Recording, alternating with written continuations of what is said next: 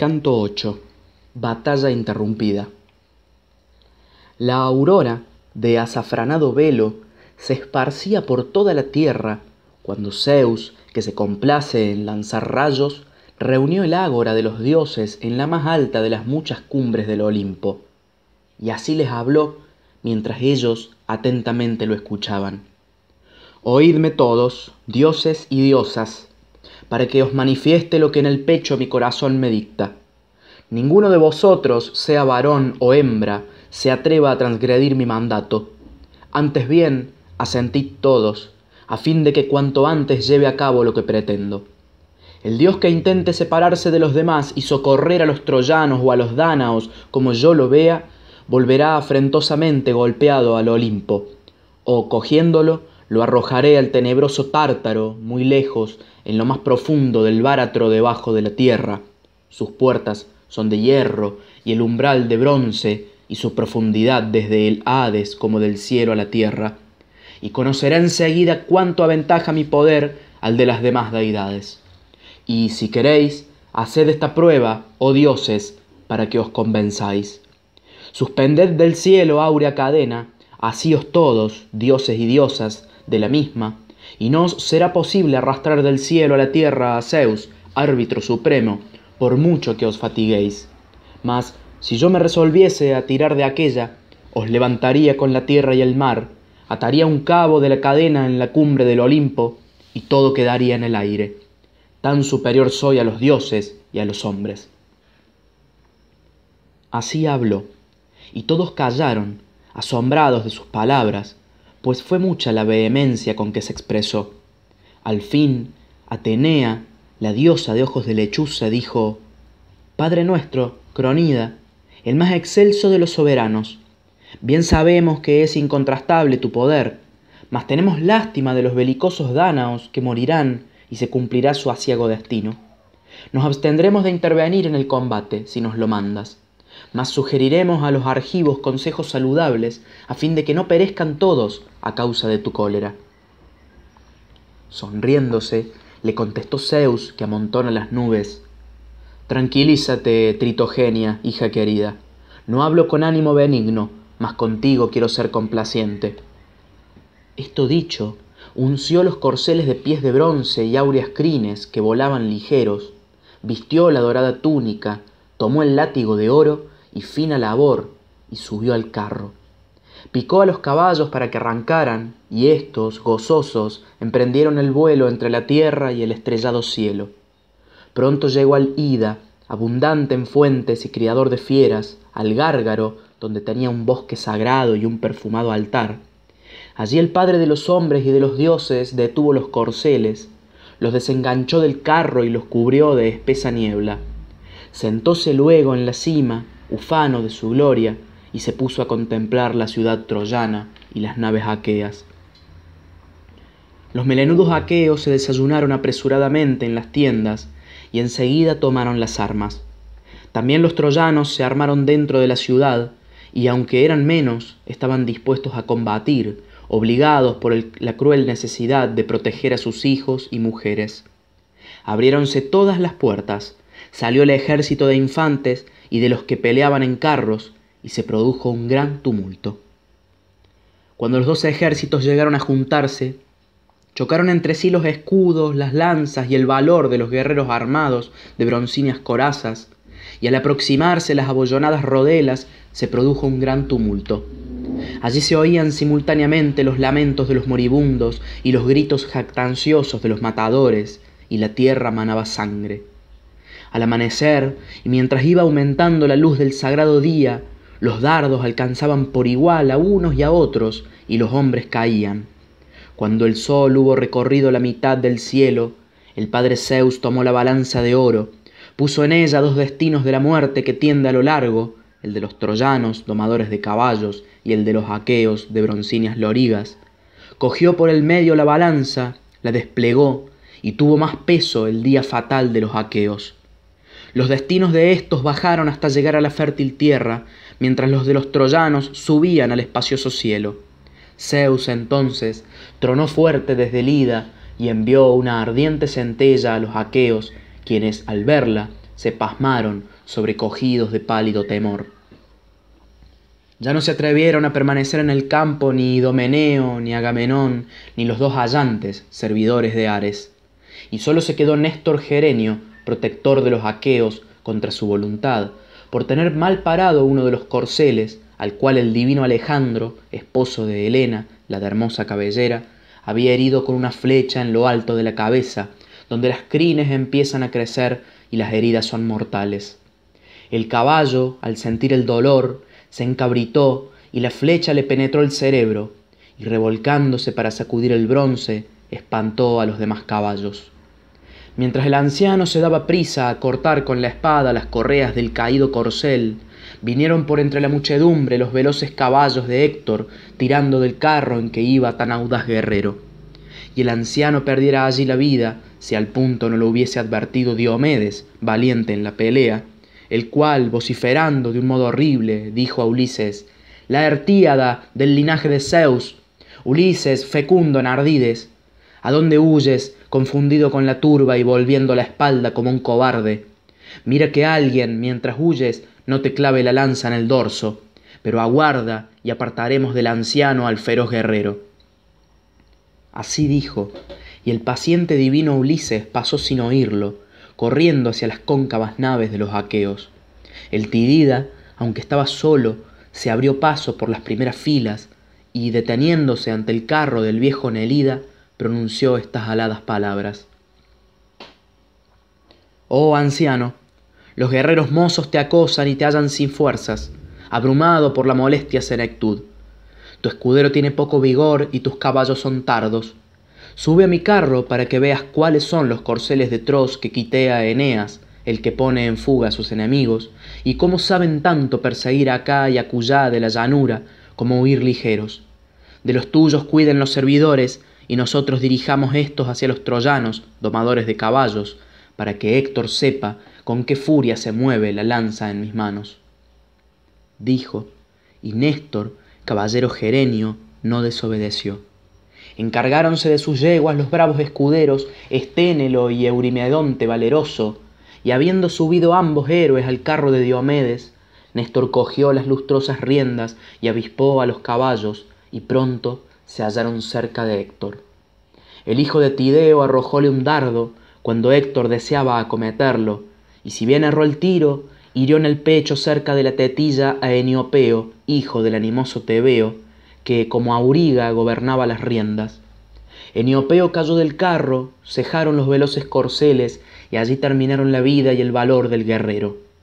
Hondo pesar sintió el espíritu de Héctor por tal muerte, mas, aunque condolido del compañero, dejóle en el suelo y buscó otro auriga que fuese osado. Poco tiempo estuvieron los caballos sin conductor, pues Héctor encontróse con el ardido Arqueptólemo y Fítida, y haciéndole subir al carro de que tiraban los, los ágiles corceles, le puso las riendas en la mano. Entonces, gran estrago e irreparables males se hubieran producido y los troyanos habrían sido encerrados en Ilio como corderos, si al punto no lo hubiese advertido el Padre de los hombres y de los dioses. Tronando de un modo espantoso, despidió un ardiente rayo para que cayera en el suelo delante de los caballos de Diomedes. El azufre encendido produjo una terrible llama. Los corceles, asustados, acurrucáronse debajo del carro. Las lustrosas riendas cayeron de las manos de Néstor, y éste, con miedo en el corazón, dijo a Diomedes, Tidida, tuerce la rienda a los solípedos caballos y huyamos. ¿No conoces que la protección de Zeus ya no te acompaña? Hoy Zeus Cronida otorga a ese la victoria. Otro día, si le place, nos la dará a nosotros. Ningún hombre, por fuerte que sea, puede impedir los propósitos de Zeus, porque el dios es mucho más poderoso. Respondióle Diomedes, valiente en la pelea. Sí, anciano, oportuno es cuanto acabas de decir, mas un terrible pesar me llega al corazón y al alma. Quizá diga Héctor, arengando a los troyanos, el Tidida llegó a las naves puesto en fuga por mi lanza. Así se jactará, y entonces abráceme la vasta tierra. Replicóle Néstor, caballero gerenio, ay de mí, ¿qué dijiste, hijo del belicoso Tideo? Si Héctor te llamare cobarde y flaco, No lo creerán ni los troyanos, ni los dardanios, ni las mujeres de los troyanos magnánimos, escudados, cuyos esposos florecientes derribaste en el polvo. Dichas estas palabras, volvió la rienda a los solípedos caballos y empezaron a huir por entre la turba. Los troyanos y Héctor, promoviendo inmenso alboroto, hacían llover sobre ellos dañosos tiros. Y el gran Héctor, el de tremolante casco, gritaba con voz recia. Los dánaos de ágiles corceles te cedían la preferencia en el asiento y te obsequiaban con carne y copas de vino. Mas ahora te despreciarán porque te has vuelto como una mujer. Anda, tímida doncella, ya no escalarás nuestras torres venciéndome a mí, ni te llevarás nuestras mujeres en las naves, porque antes te daré la muerte. Así dijo. El Tidida estaba indeciso entre seguir huyendo o torcer la rienda a los corceles y volver a pelear. Tres veces se le presentó la duda en la mente y en el corazón, y tres veces el próvido Zeus tronó desde los montes Ideos para anunciar a los troyanos que suya sería en aquel combate la inconstante victoria. Y Héctor los animaba, diciendo a voz en grito, Troyanos, licios, dárdanos, que cuerpo a cuerpo combatís, Sed hombres, amigos, y mostrad vuestro impetuoso valor. Conozco que el cronida me concede, benévolo, la victoria y una gloria inmensa, y envía la perdición a los dánaos, quienes, oh necios, construyeron esos muros débiles y despreciables que no podrán contener mi arrojo, pues los caballos salvarán fácilmente el cavado foso. Cuando llegue a las cóncavas naves, acordaos de traerme el voraz fuego para que las incendie y mate junto a ellas a los argivos aturdidos por el humo. Dijo, y exhortó a sus caballos con estas palabras. Janto, Podargo, Etón, divino Lampo, Ahora debéis pagarme el exquisito cuidado con que Andrómaca, hija del magnánimo Eetión, os ofrecía el regalado trigo y os mezclaba vinos para que pudieseis, bebiendo, satisfacer vuestro apetito antes que a mí, que me glorío de ser su floreciente esposo. Seguid el alcance, esforzaos, para ver si nos apoderamos del escudo de Néstor, cuya fama llega hasta el cielo por ser todo de oro, sin exceptuar las abrazaderas, y le quitamos de los hombros a Diomedes, domador de caballos, la labrada coraza que Festo fabricó. Creo que si ambas cosas consiguiéramos, los aqueos embarcarían esta misma noche en las veleras naves. Así habló, vanagloriándose. La veneranda era, indignada, se agitó en su trono, haciendo estremecer el espacioso Olimpo, y dijo al gran dios Posidón, Oh dioses, prepotente Posidón que bates la tierra, ¿Tu corazón no se compadece de los dánaos moribundos que tantos y tan lindos presentes lo llevan a Hélice y a Egas? Decídete a darles la victoria. Si cuantos protegemos a los dánaos quisiéramos rechazar a los troyanos y contener al largovidente Zeus, éste se aburriría sentado solo allá en la ida. Respondióle muy indignado el poderoso Dios que sacude la tierra. ¿Qué palabras proferiste, audacera? Yo no quisiera que los demás dioses lucháramos con Zeus Cronión porque nos aventaja mucho en poder. Así estos conversaban. Cuanto espacio encerraba el foso desde la torre hasta las naves, llenóse de carros y hombres escudados, que allí acorraló Héctor Priámida, igual al impetuoso Ares, cuanto Zeus le dio gloria. Y el héroe hubiese pegado ardiente fuego a las naves bien proporcionadas a no haber sugerido la venerable era a Agamenón, aunque éste no se descuidaba que animara pronto a los aqueos. Fuese la atrida hacia las tiendas y las naves aqueas con el grande purpúreo manto en el robusto brazo, y subió a la ingente nave negra de Ulises que estaba en el centro, para que lo oyeran por ambos lados hasta las tiendas de Allante Telamonio y de Aquiles, los cuales habían puesto sus bajeles en los extremos porque confiaban en su valor y en la fuerza de sus brazos. Y con voz penetrante gritaba a los dánaos, Qué vergüenza, argivos, hombres sin dignidad, admirables sólo por la figura. ¿Qué es de la jactancia con que nos gloriábamos de ser valentísimos y con que decíais presuntuosamente en Lemnos, comiendo abundante carne de bueyes de erguida cornamenta y bebiendo crateras coronadas de vino, que cada uno haría frente en la batalla a ciento y a doscientos troyanos? Ahora ni con uno podemos. Con Héctor, que pronto pegará ardiente fuego a las naves. Padre Zeus, Hiciste sufrir tamaña desgracia y privaste de una gloria tan grande a algún otro de los prepotentes reyes.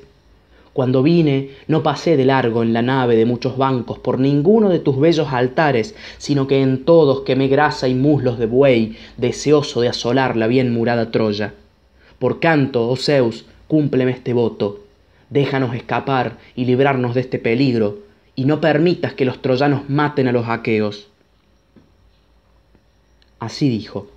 El padre, compadecido de verle derramar lágrimas, le concedió que su pueblo se salvara y no pereciese, y enseguida mandó un águila, la mejor de las aves agoreras, que tenía en las garras el hijuelo de una veloz cierva, y lo dejó caer al pie del ara hermosa de Zeus, donde los aqueos ofrecían sacrificios al dios como autor de los presagios todos.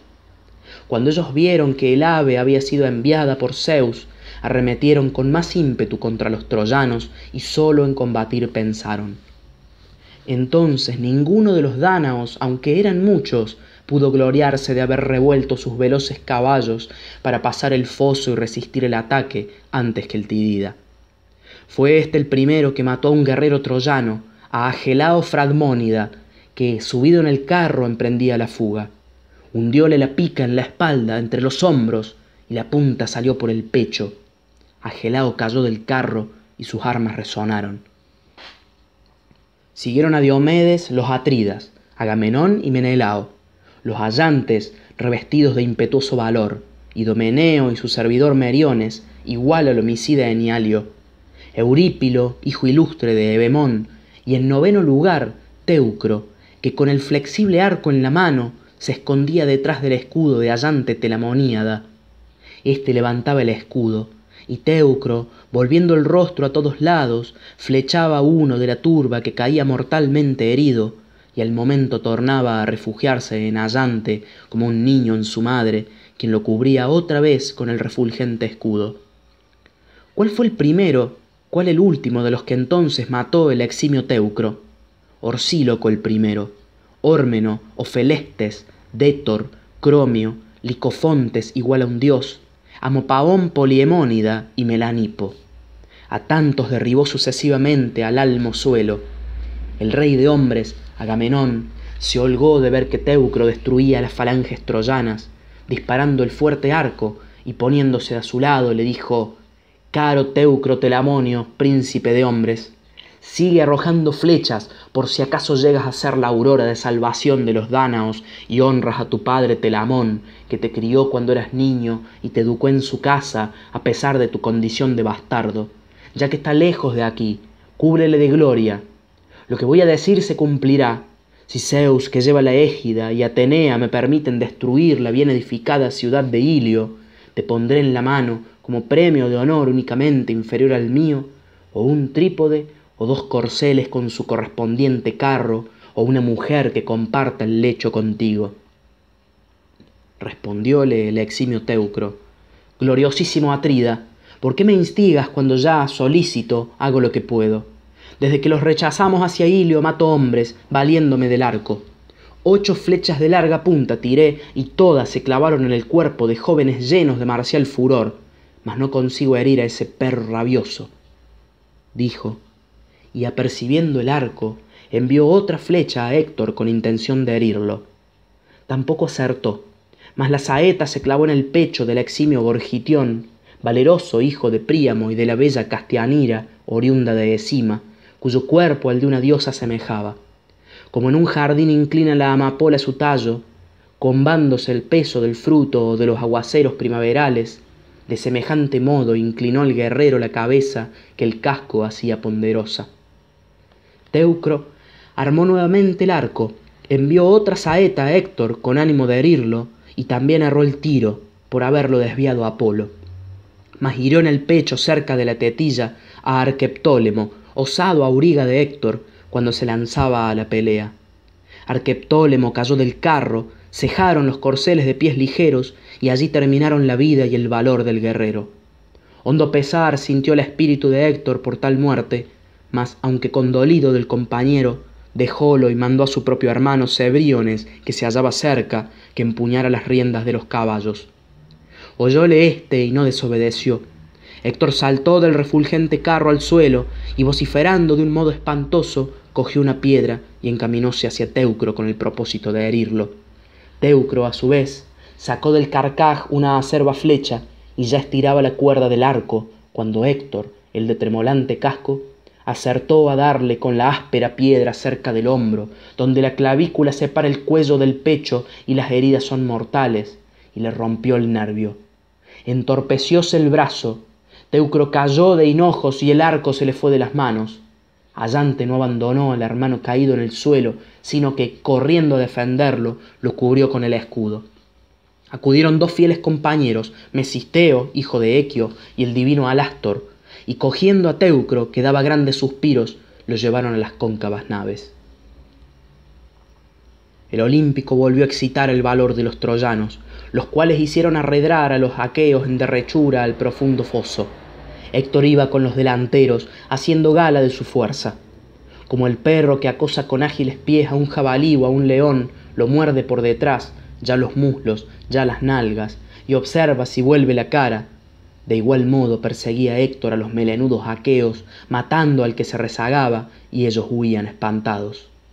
Cuando atravesaron la empalizada y el foso, muchos sucumbieron a manos de los troyanos, los demás no pararon hasta las naves, y allí se animaban los unos a los otros, y con los brazos levantados oraban en voz alta todas las deidades.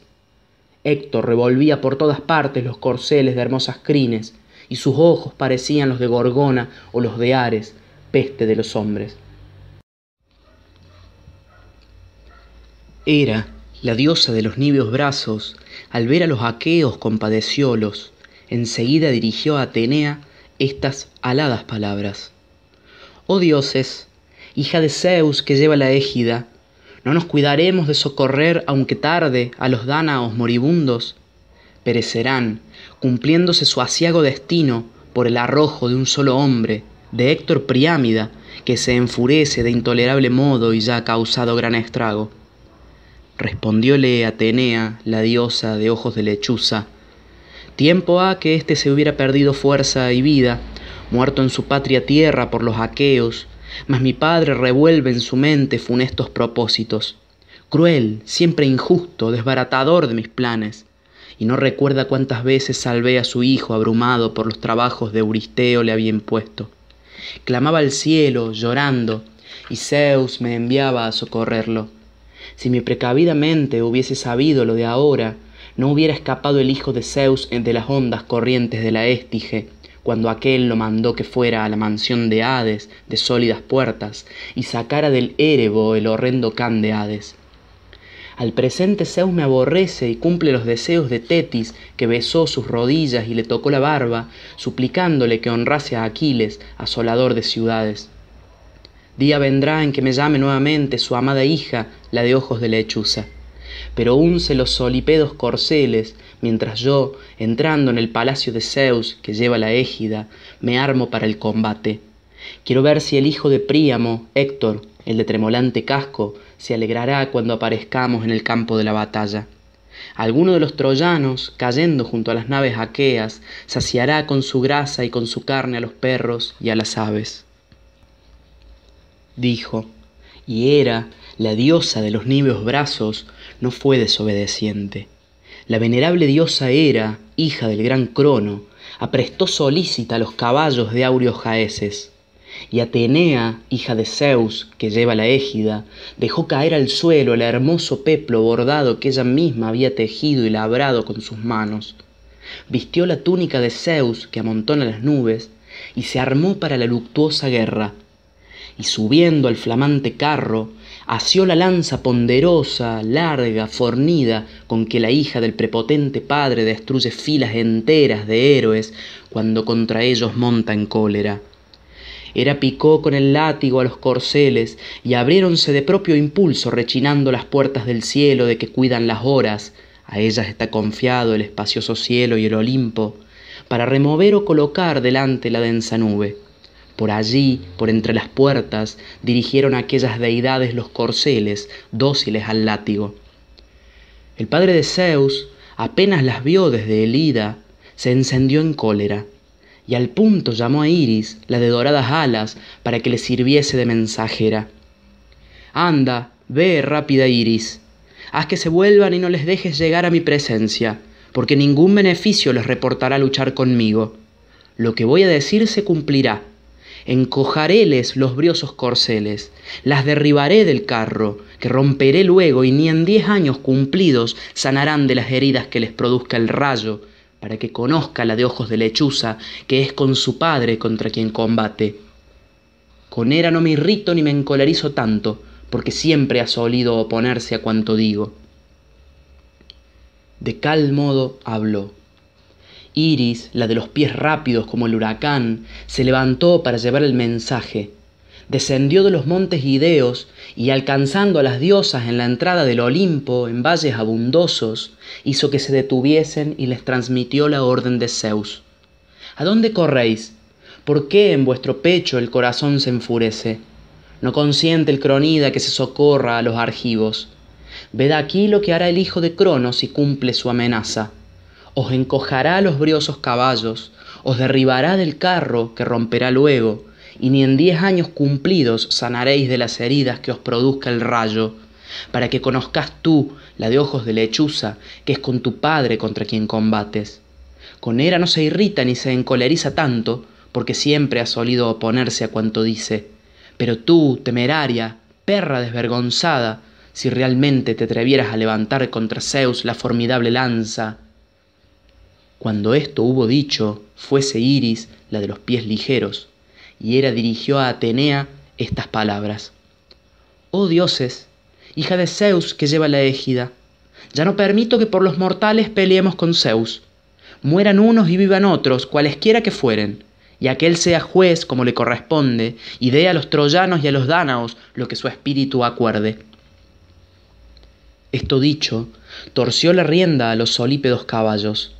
Las horas desuncieron los corceles de hermosas crines, los ataron a pesebres divinos y apoyaron el carro en el reluciente muro. Y las diosas, que tenían el corazón afligido, se sentaron en áureos tronos mezcladamente con las demás deidades. El padre Zeus, subiendo al carro de hermosas ruedas, guió los caballos desde el Ida al Olimpo y llegó a la mansión de los dioses. Y allí el ínclito dios que sacude la tierra desunció los corceles, puso el carro en el estrado y lo cubrió con un velo de lino. El largovidente Zeus tomó asiento en el áureo trono y el inmenso Olimpo tembló debajo de sus pies. Atenea y Hera, sentadas aparte y a distancia de Zeus, nada le dijeron ni preguntaron. Mas él comprendió en su mente lo que pensaban y dijo, ¿Por qué os halláis tan abatidas, Atenea y Hera? ¿No os habréis fatigado mucho en la batalla, donde los varones adquieren gloria, matando troyanos, contra quienes sentís vehemente rencor? Son tales mi fuerza y mis manos invictas, que no me harían cambiar de resolución cuantos dioses hay en el Olimpo. Pero os temblaron los hermosos miembros antes que llegarais a ver el combate y sus terribles hechos. Diré lo que en otro caso hubiera ocurrido. Heridas por el rayo, no hubieseis vuelto en vuestro carro al Olimpo, donde se halla la mansión de los inmortales. Así dijo. Atenea y Hera, que tenían los asientos contiguos y pensaban en causar daño a los troyanos, mordiéronse los labios. Atenea, aunque airada contra su padre y poseída de feroz cólera, guardó silencio y nada dijo. Mas a Hera la ira no le cupo en el pecho y exclamó, Crudelísimo Cronida, ¿qué palabras proferiste? Bien sabemos que es incontrastable tu poder, mas tenemos lástima de los belicosos dánaos que morirán y se cumplirá su asiago destino. Nos abstendremos de intervenir en la lucha, si nos lo mandas, mas sugeriremos a los argivos consejos saludables para que no perezcan todos víctimas de tu cólera. Respondióle Zeus, que amontona las nubes. En la próxima mañana verás, si quieres, oh era veneranda, la de ojos de novilla, cómo el prepotente Cronión hace gran risa en el ejército de los belicosos argivos, y el impetuoso Héctor no dejará de pelear hasta que junto a las naves se levante el Pelida, el de los pies ligeros, el día aquel en que combatan cerca de las popas y en estrecho espacio por el cadáver de Patroclo. Así lo decretó el hado, y no me importa que te irrites. Aunque lo vayas a los confines de la tierra y del mar, donde moran Jápeto y Crono, que no disfrutan de los rayos del sol y Perión ni de los vientos, y se hallan rodeados por el profundo Tártaro, aunque errante llegues hasta allí, No me importará verte enojada, porque no hay nada más imprudente que tú. Así dijo, y era la de los nibios brazos, nada respondió. La brillante luz del sol se hundió en el océano, trayendo sobre el alma tierra la noche obscura.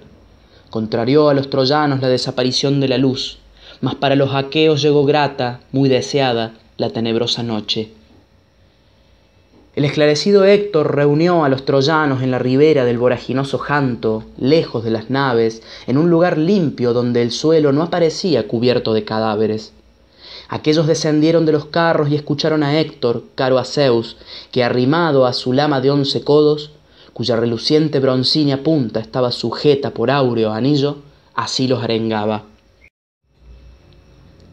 Oídme, troyanos, dárdanos y aliados, en el día de hoy esperaba volver a la ventosa Ilio después de destruir las naves y acabar con todos los aqueos. Mas nos quedamos a oscuras y esto ha salvado a los argivos y a las naves que tienen en la playa. Obedezcamos ahora a la noche sombría y ocupémonos en preparar la cena. Desuncid de los carros a los corceles de hermosas crines y echadles el pasto. Traed pronto de la ciudad bueyes y pingües ovejas, y de vuestras casas pan y vino que alegra el corazón. Amontonad abundante leña y encendamos muchas hogueras que ardan hasta que despunte la aurora, hija de la mañana, y cuyo resplandor llegue al cielo. No sea que los melenudos aqueos intenten huir esta noche por el ancho dorso del mar. No se embarquen tranquilos y sin ser molestados, sino que alguno tenga que curarse en su casa una lanzada o un flechazo recibido al subir a la nave, para que tema quien ose mover la luctuosa guerra a los troyanos domadores de caballos. Los heraldos, caros a Zeus, vayan a la población y pregonen que los adolescentes y los ancianos de canosas sienes se reúnan en las torres que fueron construidas por las deidades y circundan la ciudad. Que las tímidas mujeres enciendan grandes fogatas en sus respectivas casas y que la guardia sea continua para que los enemigos no entren insidiosamente en la ciudad mientras los hombres estén fuera. Hágase como os lo encargo, magnánimos troyanos. Dichas quedan las palabras que al presente convienen. Mañana os arengaré de nuevo, troyanos domadores de caballos, y espero que, con la protección de Zeus y de las otras deidades, echaré de aquí a esos perros rabiosos traídos por las parcas en los negros bajeles. Durante la noche hagamos guardia nosotros mismos, y mañana, al comenzar el día, tomaremos las armas para trabar vivo combate junto a las cóncavas naves. Veré si el fuerte Diomedes Tidida me hace retroceder de las naves al muro, o si lo mato con el bronce y me llevo sus cruentos despojos. Mañana probará su valor, si me aguarda cuando lo acometa con la lanza. Mas confío en que, así que salga el sol, caerá herido entre los combatientes delanteros y con él muchos de sus camaradas así fuera yo inmortal, no tuviera que envejecer y gozara de los mismos honores que Atenea o Apolo, como este día será funesto para los argivos. De este modo arengó Héctor, y los troyanos lo aclamaron. Desuncieron de debajo del yugo los sudados corceles y atáronlos con correas junto a sus respectivos carros. Sacaron pronto de la ciudad bueyes y pingües ovejas, y de las casas pan y vino que alegra el corazón y amontonaron abundante leña. Después ofrecieron hecatombes perfectas a los inmortales, y los vientos llevaban de la llanura al cielo el suave olor de la grasa quemada. Mas los bienaventurados dioses no quisieron aceptar la ofrenda, porque se les había hecho odiosa la sagrada Ilio y Príamo y su pueblo armado con lanzas de fresno. Así, tan alentados, permanecieron toda la noche en el campo donde ardían muchos fuegos como en noche de calma aparecen las radiantes estrellas en torno de la fulgente luna y se descubren los promontorios, cimas y valles, porque en el cielo se ha abierto la vasta región etérea, vence todos los astros y al pastor se le alegra el corazón. En tan gran número eran las hogueras que, encendidas por los troyanos, quemaban ante Ilio entre las naves y la corriente del Janto. Mil fuegos ardían en la llanura, y en cada uno se agrupaban cincuenta hombres a la luz de la ardiente llama. Y los caballos, comiendo cerca de los carros avena y blanca cebada, esperaban la llegada de la aurora, la de hermoso trono.